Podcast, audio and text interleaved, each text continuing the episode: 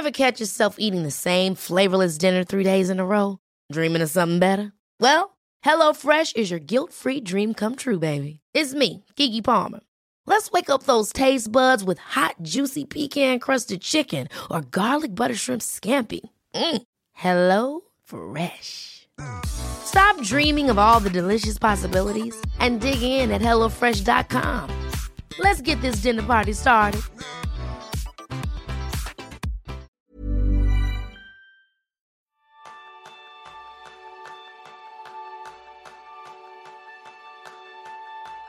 Todo el mundo quiere ser más productivo, porque cuando lo eres tienes un propósito y la capacidad de explorar nuevas oportunidades. La productividad puede mejorar la calidad de tu vida al fortalecer tus relaciones y animarte a trabajar de forma más inteligente. En resumen, la productividad es la clave para tener una vida feliz, sana y próspera. Si escuchaste nuestro anterior episodio es probable que digas, pero si esta introducción es casi la misma. No, no, sin casi.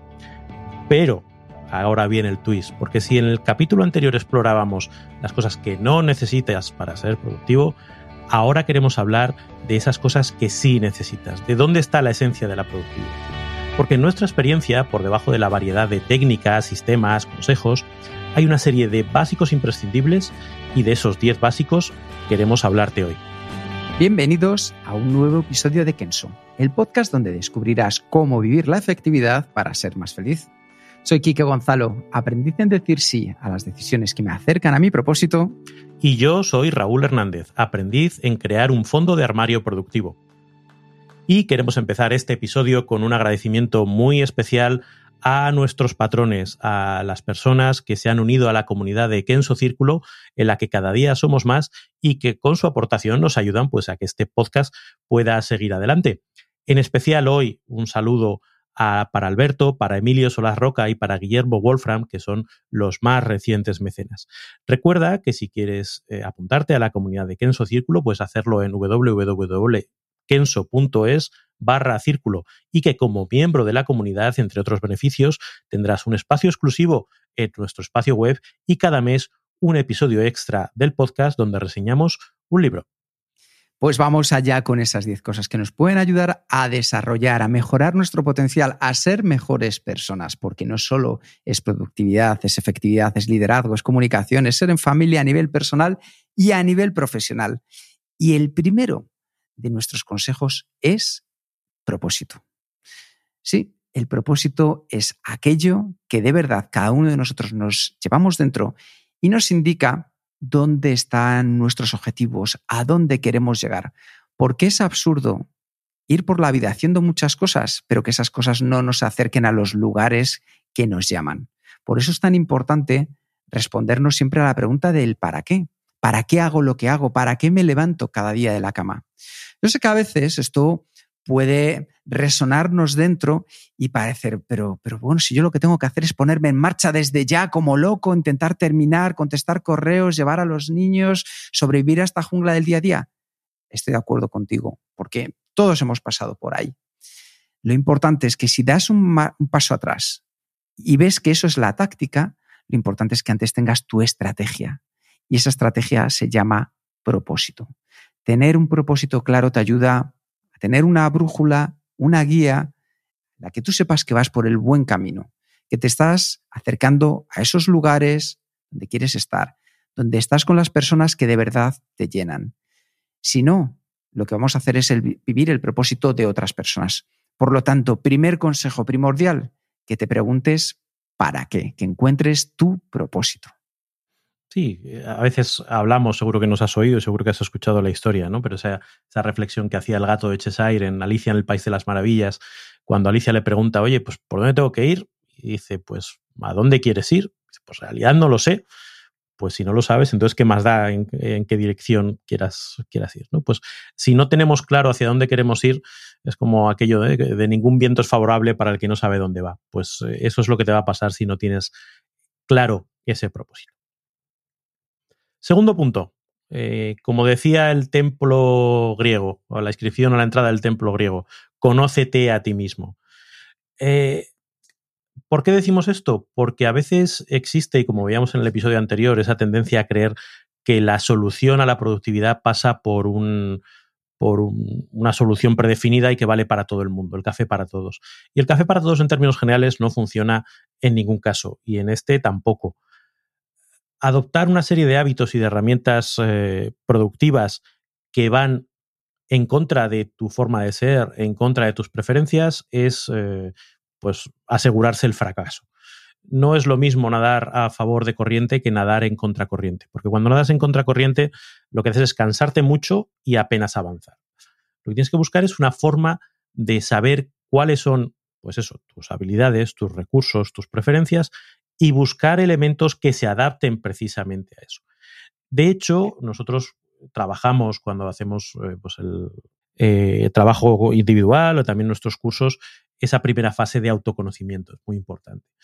Y utilizamos una herramienta, que en este caso es Insights, que te da una visión pues, muy, muy amplia, muy panorámica de cuáles son tus, tus fortalezas, tus áreas eh, donde destacas más y cómo puedes adaptar la productividad a ti. Yo no sé, Quique, si tú puedes hacer un resumen muy rapidito, pero de qué tipo de cosas, qué tipo de información te puede dar un análisis como el que, como el que da Insights. Claro, a la hora de conocerse que es un paso clave para sacar lo mejor de nosotros mismos, nosotros utilizamos Insights porque te da tantísima información que es de una utilidad grandísima para el día a día. Nos habla desde cuáles son nuestros puntos fuertes, nuestras áreas de mejora, el valor que aportamos a los demás, ya sea a la familia, al equipo en el día a día, la comunicación, cómo abordarla, cómo poder conectar con otros, también incluso podemos ver estilos de venta, en qué fases de las ventas te desenvuelves mejor con tu estilo único y personal.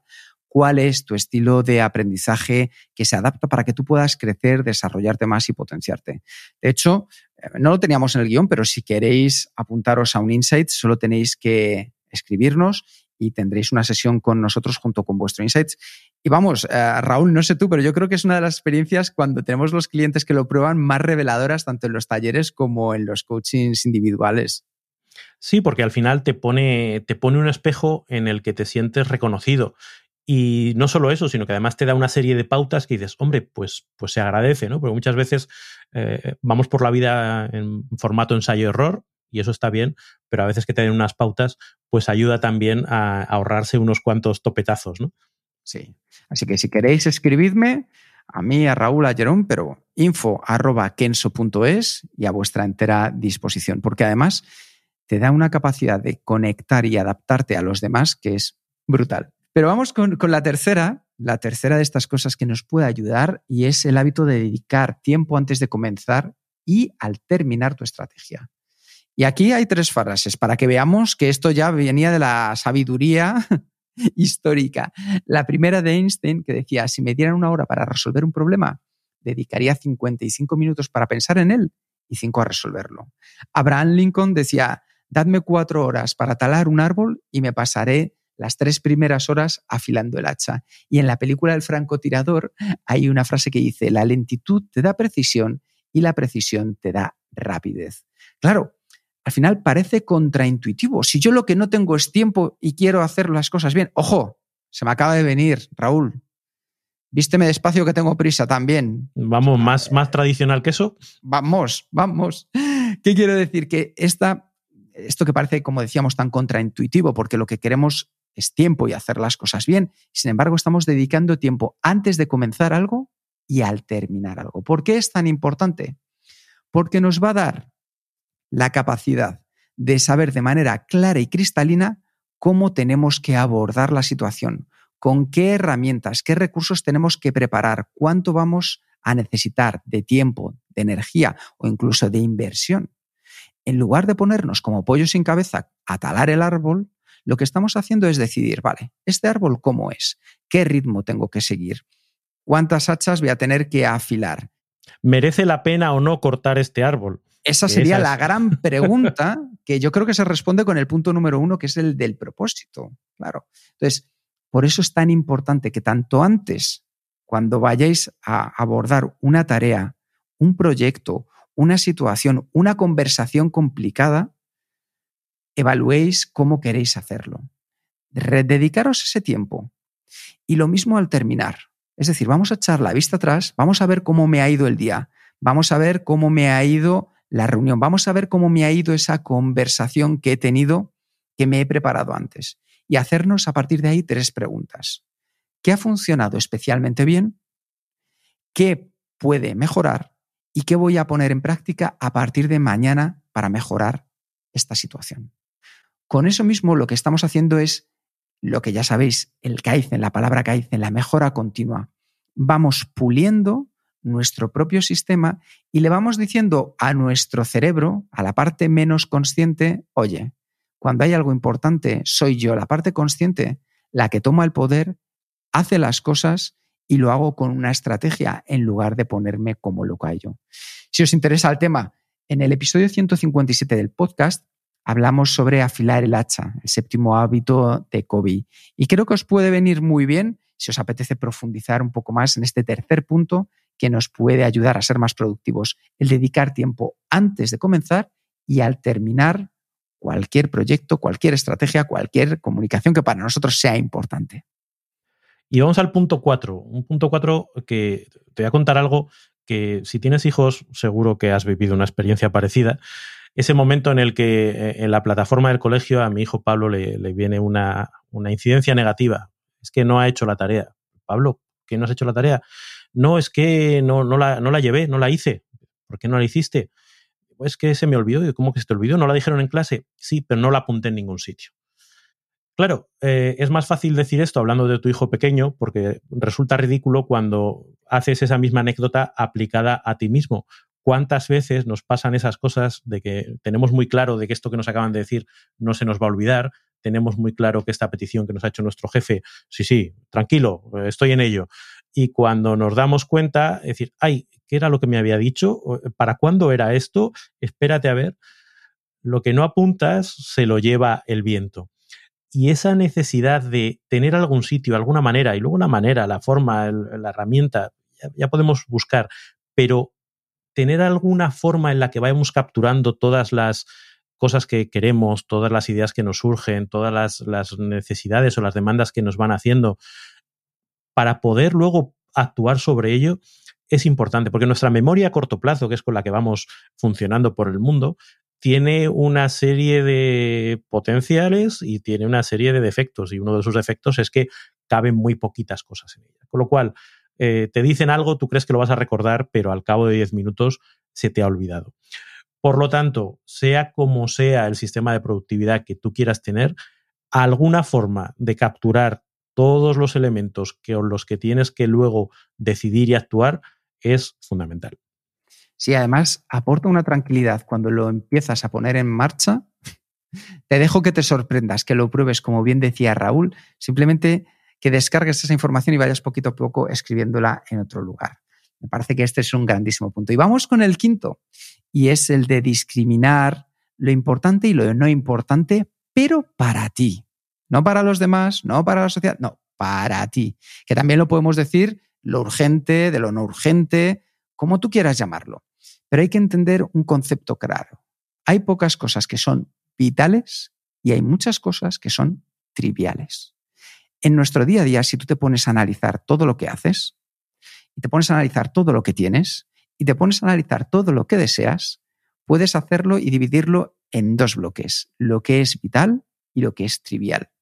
Aquí ya tenemos una forma de saber priorizar, de que nos sintamos cómodos con aquellas cosas que vamos a hacer ahora, porque son vitales, y con aquellas cosas que vamos a dejar para más adelante, Ojo, no las dejamos de hacerlas, pero las vamos a hacer en otro momento posterior porque son más triviales.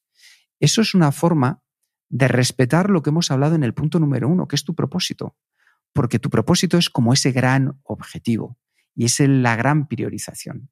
Así que con esto ya puedes empezar a ver en esos dos bloques de manera realista y consciente. No te mientas, no nos hagamos trampas al solitario, pero te va a dar una realidad muy clara si utilizas esas dos columnas para ver qué es vital en tu vida y qué es trivial.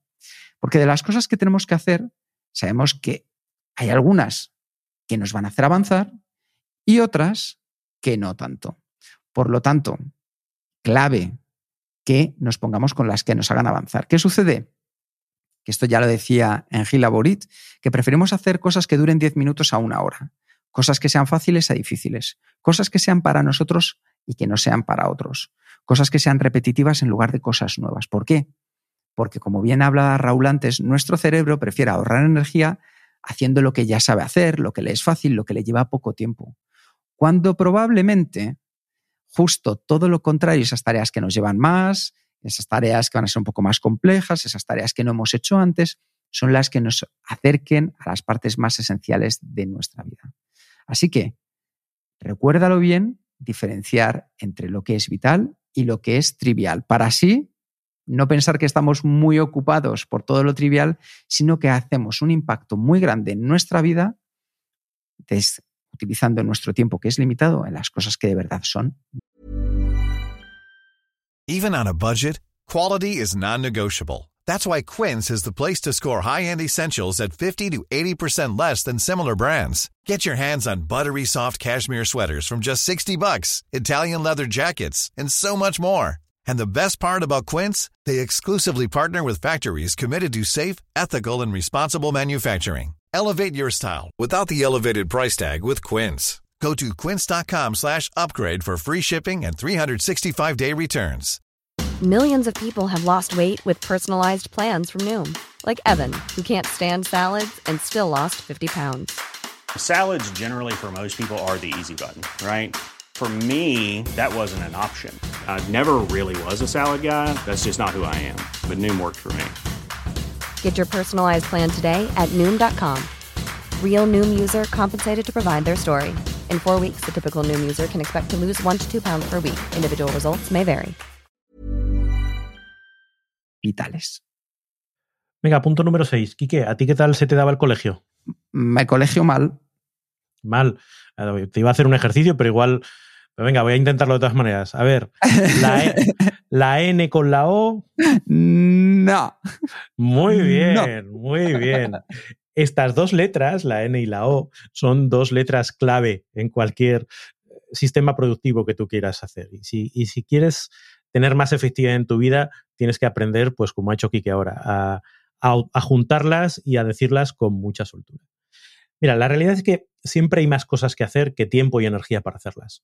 Y eso es algo que no puedes aspirar a evitar. Es, es una verdad y cada vez más, además. O sea, al ritmo al que llevamos nuestras vidas, pues cada vez hay más libros que te gustaría leer, hay más acciones, más proyectos, más personas que te piden cosas, más notificaciones, más elementos que piden tu atención. Y el tiempo que tú tienes y la energía que tú tienes es constante, no va a cambiar 24 horas al día, ni una más ni una menos. Y si quieres dormir, pues alguna menos. Con lo cual, tienes que aprender a decir que no a no asumir más compromisos de los necesarios ni de los que puedes asumir. Tienes que decir que no a las cosas que no nos acercan a, tu propósito.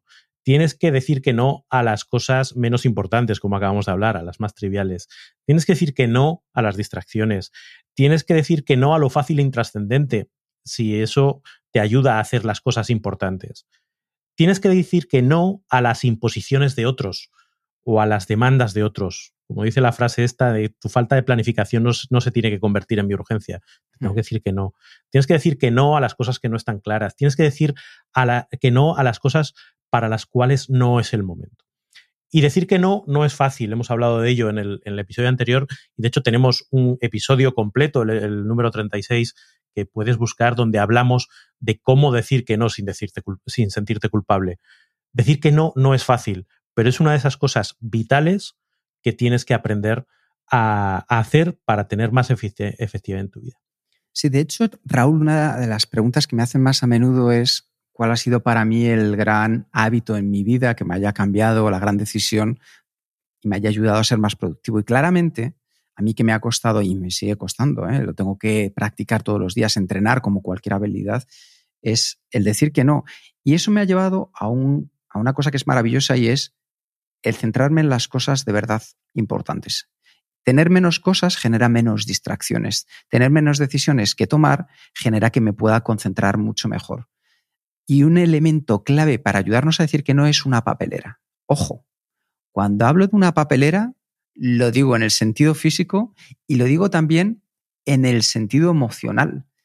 Hay cosas que tenemos que desechar. No pensemos en el síndrome de Diógenes de vamos a acumular para easy, easy, easy.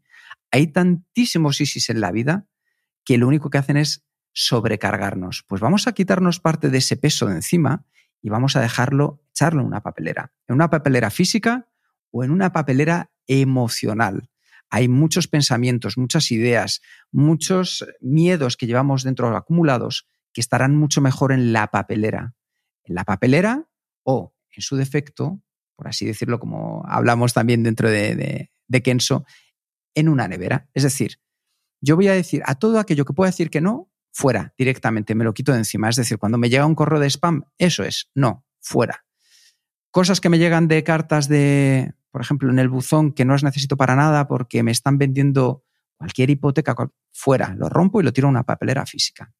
Luego puede haber otros lugares en los que podemos decir que no, y nosotros lo llamamos en ese segundo compartimento la nevera. Son cosas donde vamos a guardar cosas que ahora no voy a utilizar, pero más adelante puede que sean útiles. Por ejemplo, hace poco, Raúl, pues siempre me hago un chequeo anual y me dan los análisis y los sus resultados. Yo sé que no voy a estar todos los días mirando porque no, no va a cambiar. Lo que hago es que los archivo en la nevera y el año que viene, cuando vuelva otra vez a hacerme la revisión, los sacaré para enseñárselo a la doctora o al doctor. Ese sería el segundo lugar donde yo mando estas cosas para decir que no. El tercero es a la hora de delegar. Yo creo que es maravilloso delegar tanto como sea posible. Sitios, cosas, acciones que yo no hago, pero que encargo a otros que pueden hacer. Y esto no es escurrir el bulto, sino que cuando hacemos una delegación efectiva, lo que estamos haciendo es empoderar también a otras personas a que puedan desarrollarse, a que puedan crecer. En lugar de algo que me pasaba a mí eh, al principio de mi carrera, que era que en lugar de delegar a mi equipo, Raúl, yo lo que hacía era intentar terminar todo por mí mismo. Y si ellos no llegaban, yo incluso les ayudaba a llegar. ¿Qué sucedía? Que ni crecían ellos ni crecía yo. Para crecer hay que delegar de manera efectiva, es decir, que las personas sepan, primero, para qué estás delegando, por qué has elegido a esa persona, para cuándo lo necesitas y qué necesitas. Y luego, sobre todo, que sepa que puede contar contigo si le surge cualquier duda, cualquier cuestión o necesita ayuda. Eso es delegar de manera efectiva, no es escurrir el bulto. Y todo esto, el poder decir que no en una papelera, en, una, en la nevera o, en, a la hora de delegar, me llevó hacia el más eh, el punto del minimalismo. Yo no soy un minimalista puro y duro, pero sí que es cierto que he mejorado mucho mi vida a, la hora de tener menos cosas, pero mejores en las que poder concentrarme. De hecho, si os apetece escuchar, tenemos el episodio 104 donde hablábamos de minimalismo esencialista con Lucía Terol, una de las grandes referentes en España de este tema. Pues eh, mira, esto le voy a decir yo que sí, porque me parece un episodio que, tiene mucho, mucho potencial. Vamos con el número 7, eh, esencial en cualquier enfoque de productividad. Eh, y vamos, cae de cajón, pero a veces se nos olvida. La acción. La acción. Es fundamental, es que el movimiento se demuestra andando todo lo que hayas hecho antes de tu reflexión, de conocerte a ti mismo, de pensar en el propósito, de ordenar, de dedicar, si luego no te arremangas y curras, pues no vale de nada. Es la acción lo que nos permite salir al mundo y cambiarlo, es la acción lo que nos permite avanzar en nuestros proyectos, es la acción lo que nos permite avanzar hacia ese futuro que, deseamos. Pero ¿qué pasa? ¿Qué pequeño problemilla tiene la acción? Pues que la acción cuesta esfuerzo, que en la acción normalmente nos vamos a, nos vamos a encontrar conflicto, nos vamos a encontrar cosas que no salen bien, nos vamos a encontrar errores, nos vamos a encontrar eh, fracaso. Por eso muchas veces nos quedamos en esa fase previa del pensamiento, de, de, nuestros planes perfectos, de nuestra organización, y entonces cogemos nuestra lista de tareas y la revisamos y la volvemos a revisar y la organizamos para arriba y esto lo meto en un proyecto y a esto le pongo una etiqueta y a esto le pongo una fecha de clave y no sé qué, porque es más fácil eso, es más fácil instalarse una nueva aplicación de gestión de tareas en el móvil, o es más fácil apuntarse a un nuevo curso o escuchar un podcast como este, que gracias a eso trasladamos o diferimos al futuro el momento de actuar. Y eso obviamente nos retrasa el, momento de, enfrentarnos a la realidad. Y fíjate, hay, hay que perderle el miedo a, actuar aunque no tengamos las cosas 100% claras, aunque corramos el riesgo de equivocarnos, aunque vayamos a encontrar eh, problemas. A mí me gusta mucho un fragmento de un discurso que hizo eh, Roosevelt en su día, que es, eh, probablemente lo conozcas, eh, Man in the Arena, el hombre, el hombre en, el, en el foso, en el estadio, el, que actúa, dice, traducido versión Wikipedia, no es el crítico quien cuenta, ni aquel que señala cómo el hombre fuerte se tambalea o dónde el autor de los hechos podría haberlo hecho mejor. El reconocimiento pertenece al hombre o mujer que está en la arena, con el rostro desfigurado por el polvo y el sudor y la sangre, quien se esfuerza valientemente, quien erra, quien da un traspié tras otro, pues no hay esfuerzo sin error ni fallo. Esa visión de que hay que bajar y que después de todos nuestros planes y de, nuestras reflexiones y de nuestras, con perdón, pajas mentales, hay que arremangarse y ponerse a trabajar, es fundamental en cualquier enfoque de productividad y a veces, a veces se nos olvida. Pues sí, la verdad es que me parece que un gran discurso y una gran reflexión que nos podemos llevar con este séptimo punto. Y el octavo, Raúl, tiene que ver con saber cómo construir y deconstruir hábitos. Los últimos estudios demuestran que nuestro cerebro está dispuesto a cambiar siempre. Así que tanto si quieres implementar un nuevo hábito como si quieres quitarte uno que tienes, puedes hacerlo. Esa es la gran noticia. Otra cosa es que vayas a hacerlo porque eso ya depende de ti, de tu propósito, de tu motivación. Para ello lo que vamos a hacer es compartir contigo que entiendas cuál es la anatomía de un hábito. Un hábito responde a tres preguntas. La primera es al para qué quiero este hábito, para qué quiero incorporarlo o para qué quiero quitarlo de mi vida. Y eso es el deseo. La segunda, donde confluye, es la capacidad, es cómo voy a hacerlo. Y la tercera es el conocimiento, es qué tengo que hacer, ligado de manera íntima a lo que acaba de hablar ahora mismo Raúl, es pasar a la acción. Entonces, como veis, primero empezamos con la estrategia, después lo que hacemos es, teniendo en cuenta nuestro propósito, bajarlo a la realidad, la táctica. Para ello, entended que todo ciclo de un hábito funciona, que hay una determinada señal que despierta en nosotros un deseo que hace que generemos una rutina porque nos aporta una recompensa. Lo pensemos de una manera o de otra, tanto en positivo como en negativo. Es decir, ¿Por qué abro a primera hora de la mañana el móvil? ¿Por qué leo el correo a primera hora según me levanto de la cama? Hay una señal en nosotros que ya nos dice, tengo el móvil cerca, voy a echar un vistazo. Deseo saber qué hay, si hay alguna, entre comillas, bomba esperándome. Puede que parezca que no es un deseo positivo, pero en el fondo es un deseo de saber que todo está bien. Con lo que enciendo el móvil, abro el correo electrónico y recibo la recompensa de ver si hay alguna bomba o no. Eso genera, al repetirlo un día, otro día y otro día, que una acción puntual se convierta en un comportamiento y ese hábito, perdón, y ese comportamiento sostenido a su vez en un hábito. Por eso es muy importante que tanto si quieres desmontar como si quieres montar un hábito, lo único que tienes que hacer es que la señal sea más obvia, que el deseo sea más atractivo, que la rutina sea más fácil y que la recompensa sea más satisfactoria. Esto si queremos montar un hábito. Un ejemplo muy sencillo. Quiero empezar a hacer un poquito de deporte. ¿Vale? ¿Cuál va a ser la señal? Pues la señal va a ser que a las seis y cuarto me voy a poner una alarma. ¿Eh? Son ahora mismo las 10 de la mañana. Yo quiero salir esta tarde a hacer un poquito de deporte. Pues voy a poner ya la alarma. De tal manera que cuando suene ya hay una señal obvia.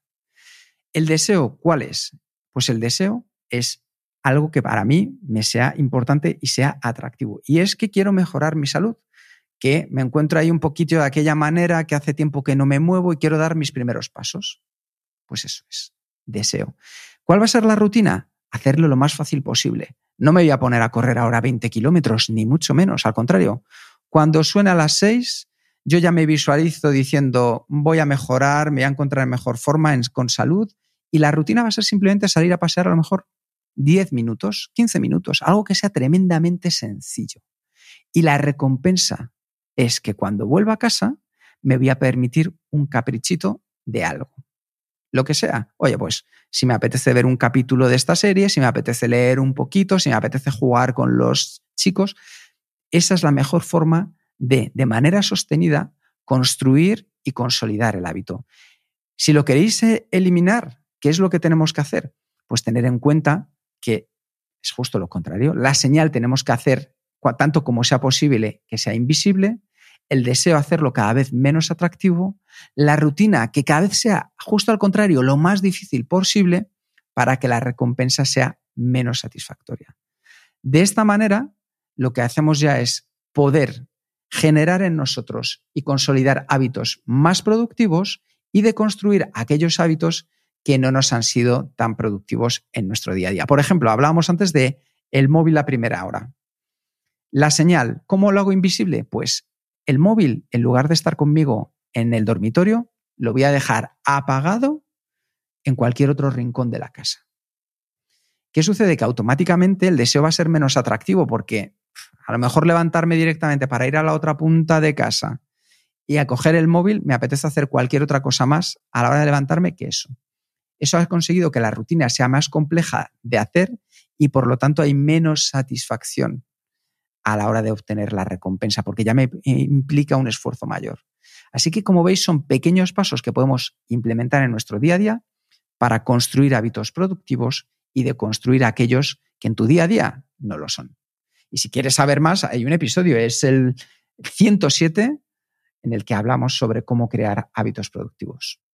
Sí, yo creo que aquí lo importante es tener claro esa visión de que el 95% de la productividad está en hábitos y a lo mejor un 5% está en una técnica súper mega guay o en una cosa súper revolucionaria, una aplicación que te desborda pero la esencia está en cosas sencillas que cuya dificultad está en ser capaces de introducirlas en tu día a día. Entonces, con esa visión es por donde este trabajar los hábitos es fundamental. Eso es, Raúl. Vamos al, número 9, donde hablamos de flexibilidad. ¿Por qué flexibilidad? Flexibilidad para adaptar eh, todo lo que es tu sistema de productividad. A mí me gusta pensar en la productividad como un arte, no es un sistema rígido, no es algo que está definido eh, en piedra y por lo tanto va a funcionar siempre y para todo el mundo y para toda tu vida. Ahí es muy importante, como hemos hablado ya antes, en, cuando hablábamos de la importancia de conocerte a ti mismo, es importante adaptar todo a ti, todo a tus circunstancias, todo a tus preferencias lo que le funciona a uno no le funciona a otro. Y lo que tienes que tener es esa mentalidad un poco experimental, como decíamos antes, de mejora continua, de ser capaz de coger algo, probarlo eh, y en la medida en que no funcione, cambiarlo y darle una vueltecita para ver cómo sí funciona. Es decir, esa capacidad para que no ver el mundo en forma de funciona o no funciona. Es como funciona en parte y en la parte que no funciona voy a cambiarlo para que funcione mejor no solo eso, esa visión de, adaptación a uno mismo, sino también ser consciente de que nosotros mismos a lo largo de nuestra vida, en distintos momentos o incluso en distintos contextos, hay cosas que nos funcionan y otras que no. A lo mejor hay cosas que te funcionan muy bien en la oficina y no te funcionan igual de bien en casa. O a lo mejor hay cosas que te funcionan muy bien para tu parte profesional y no te funcionan tan bien para tus hobbies. Es decir, el tener esa capacidad de no aferrarse a una única forma de hacer las cosas, sino de ser capaz de cambiarlo en función del contexto, del momento, de las necesidades, también eh, hace necesaria esa flexibilidad. Y por eso para nosotros es un punto importante que exige esfuerzo, exige trabajo, porque siempre es más fácil decir, oye, esto es así y ya está, me compro el pack completo, pero que a cambio es mucho más satisfactorio. Y con esto llegamos al décimo y último, que es tan sencillo, tan potente y tan maravilloso que si lo practicas desde hoy mismo, mañana te aseguro verás los beneficios. Y es descansar. Porque nuestro cerebro, igual que nuestro cuerpo, funciona con ciclos de esfuerzo, descanso. Y todos hemos sentido esos momentos de ya no di más de mí. Pues en esos momentos, si nos empeñamos en seguir adelante, lo vimos, es una pérdida de tiempo, de energía, de dejar de hacer las cosas bien. Descansar es fundamental y no solo descansar por las noches, dormir, sino también entender nuestro ciclo productivo.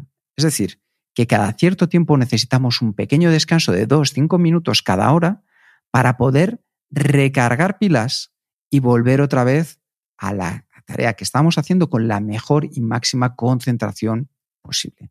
Porque si lo que estamos buscando es que llegue el fin de semana para desconectar, mal, mal hábito, porque eso no ayuda a nuestro cuerpo a que sea algo constante. Lo importante es que cada día, a nivel diario, cuando estás trabajando, cuando estás en tu vida con la familia, llevando a los niños, cuando estás estudiando, dediques un tiempo para poder recuperar la energía. Recuerda, más o menos tenemos una capacidad entre 45 minutos a una hora de mantener la máxima concentración posible. Después necesitas hacer un pequeño descanso para recargar. Y ese descanso tiene que ser tanto como te sea posible algo justo lo contrario a la tarea que estabas haciendo. Por ejemplo, si estás estudiando para una oposición, lo mejor es que durante esos dos, tres minutos hagas algo contrario. En lugar de estar solo y leyendo y estudiando como estabas haciendo, no te pongas de repente solo a leer.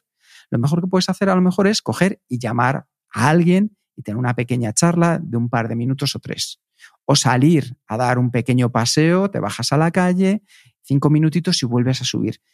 El separarnos de la actividad que estamos haciendo hace que recarguemos las pilas, por así decirlo, de manera mucho más rápida y de más calidad. Por eso es muy importante.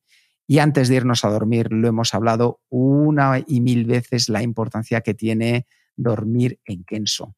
Si tú eres capaz de generar ese hábito, el descanso te va a llevar muchísimo más lejos. Y has, bueno, puedes escuchar cualquiera de los hábitos que hemos tenido en eh, cualquiera de los episodios, perdón, que hemos hablado de ellos, como por ejemplo el 144, cuando hablábamos con Carla Estivil sobre cómo poner en hora tu reloj interno, que te van a ayudar, consejos que te van a ayudar a dormir muchísimo mejor. Así que ponlos en práctica. Resumiendo, ¿nos haces un breve resumen de los 10 puntos que hemos visto que sí nos ayudan a ser más productivos, Raúl? Venga, vamos a ver estos básicos por los que hemos ido pasando a lo largo de este episodio. El primero, el propósito, saber el para qué haces las cosas y qué es lo que buscas. Segundo, conocerte, saber cuáles son tus preferencias o tus circunstancias para adaptar todo a ti y no tú adaptarte a, a los demás. Tres, dedicar tiempo antes de comenzar y al terminar para poder eh, reflexionar sobre lo que quieres y sobre cómo han salido las cosas. Cuatro, capturar todas las eh, necesidades y todas las ideas y todas las demandas que te vienen para poder actuar sobre ellas. Cinco, discriminar lo que es importante y lo que no es importante para ti para poder tomar decisiones. Seis, venga, vamos a reforzar, Kike, la N con la O. No. Saber decir que no y saber qué hacer con todas las cosas a las que decimos que no. Siete, acción, remangarse, bajar a la arena, sudar, eh, fallar, pero actuar y moverse. Ocho, saber cómo construir y deconstruir hábitos, porque la productividad se esconde sobre todo en tus hábitos. Nueve, flexibilidad para adaptar a ti, a tus circunstancias, a tus momentos y a tus contextos, porque la productividad es un arte. Y diez, que es lo que vamos a dejarte hacer ahora cuando terminemos este podcast, descansar, darle a tu cerebro, igual que a tu cuerpo, el momento de recargar las pilas. Eso es. Y una cosa muy importante, si lo recuerdas del episodio anterior, no intentes ponerlos todos en práctica al mismo tiempo. De manera inteligente, concéntrate en aquel que tú pienses te va a ayudar a sacar mejores resultados. Y eso sí, decide una acción a la que te comprometas de cualquiera de estos 10 puntos a poner en práctica desde hoy mismo. Con muchas ganas de que nos cuentes en los comentarios, en las reseñas, qué tal te ha ido. Así que ha sido un auténtico placer estos dos episodios de qué no hacer, qué sí hacer para poder mejorar y desarrollar todo nuestro potencial en nuestro día a día. Muchas gracias por escuchar el podcast de Kenso. Si te ha gustado, te agradeceríamos que te suscribas al podcast, lo compartas en tus redes sociales o dejes tu reseña de 5 estrellas para ayudarnos a llegar a más oyentes. Y si quieres conocer más sobre Kenso y cómo podemos acompañarte a ti, a tu equipo o a tu organización en el camino hacia la efectividad personal, puedes visitar nuestra web kenso.es. Te esperamos la semana que viene en el próximo episodio del podcast de Kenso, donde Kike y Jerún buscarán más pistas sobre cómo ser efectivo para vivir más feliz. Y hasta entonces, ahora es un buen momento para poner en práctica un nuevo hábito Kenso. Saber a qué decir sí es otro de los pilares de tu productividad. Nos escuchamos pronto. Hasta la próxima.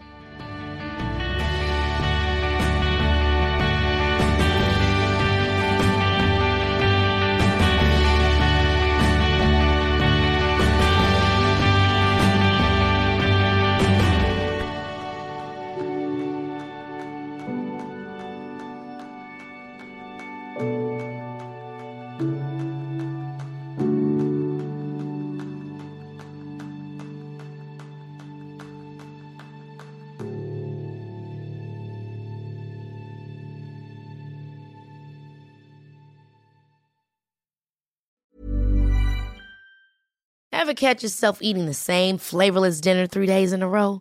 Dreaming of something better? Well, HelloFresh is your guilt-free dream come true, baby. It's me, Kiki Palmer. Let's wake up those taste buds with hot, juicy pecan-crusted chicken or garlic butter shrimp scampi. Mm. Hello Fresh. Stop dreaming of all the delicious possibilities and dig in at HelloFresh.com. Let's get this dinner party started.